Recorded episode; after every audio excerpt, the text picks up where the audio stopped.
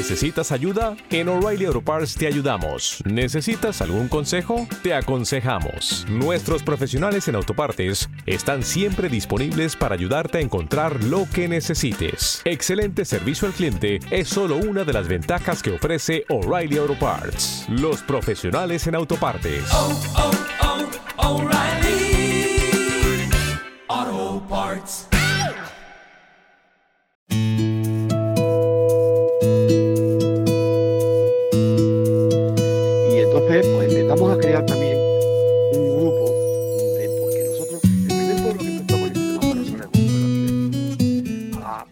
Monolith was something that was considered, let's say, not only by the council, but also by the Residents Association and the different associations in general that existed in the town.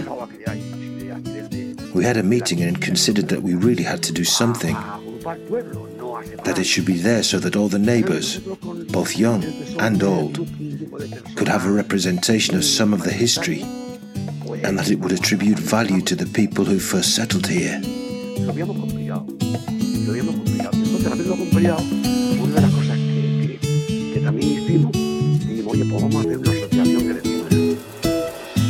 Tourism in Tietar. Smart tourist signs in audio format.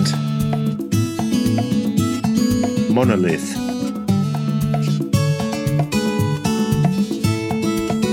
We find this monument in the town square, a stone monolith commemorating 50 years of Tietar's history, from 1961 to 2011.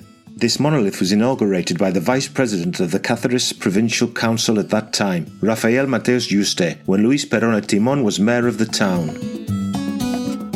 The stone monolith has four faces loaded with symbolism, each representing something different. It was the time to value women's sacrifice and effort too, wasn't it? And so that's why we planned to do several things. But in the end, we decided on that because it was the most representative thing we could do in terms of attributing the value and importance that we wished to. So that's why a coat of arms was made, which is on the front, the Tietar coat of arms, with the ear of rye on it, representing what the Tietar area used to be, El Centenillo, because the area was called Centenillo.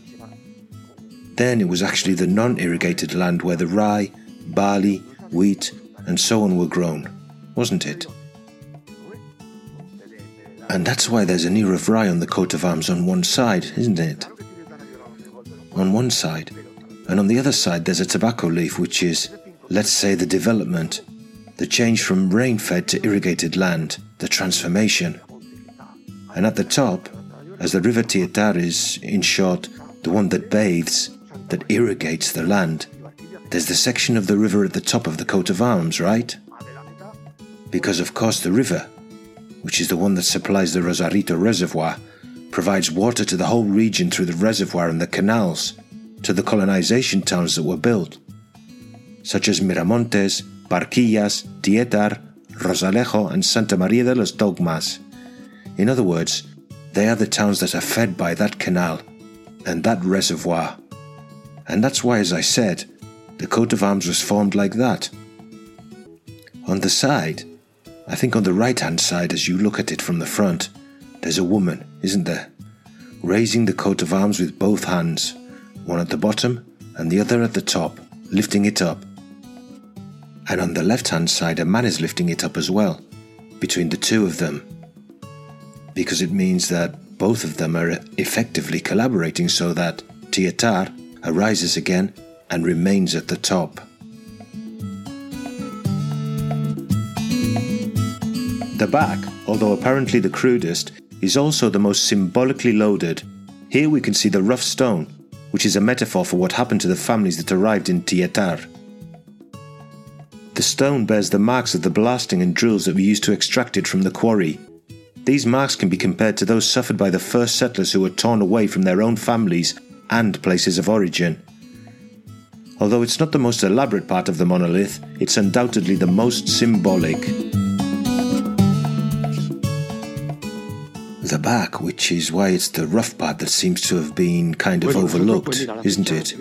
For me, it's the most important thing, because what it represents is that the stone, which weighs 34 tons, to get there, well, blasting had to be carried out. It had to be torn away from the mountain, from the quarry, and of course it was moved there. But the stone did not come on its own. The stone was forced there, and, of course, the stone was where it was originally, wasn't it? So that means it was a bit like what happened to the families who came from other places to form the town. They were also torn away from their roots, from their families.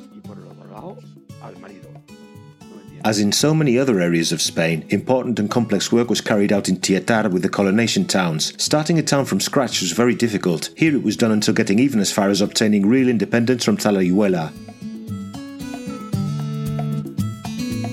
And so, we also created a group to see if we could achieve independence from Talayuela, which was very difficult.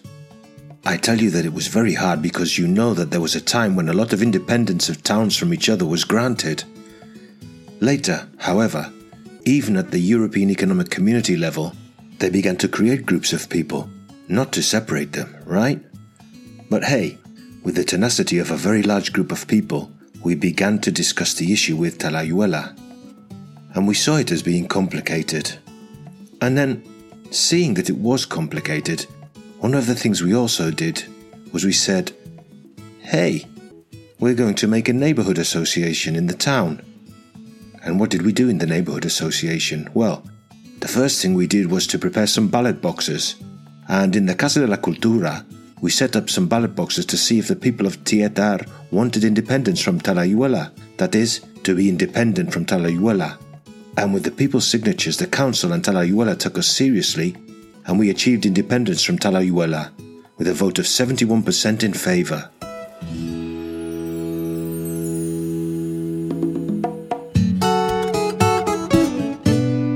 A Production for Radio Viajera, financed within the framework of the Project for the Development of Smart Villages of the Government of Extremadura and the European Union, with the support of the Tietar Town Council.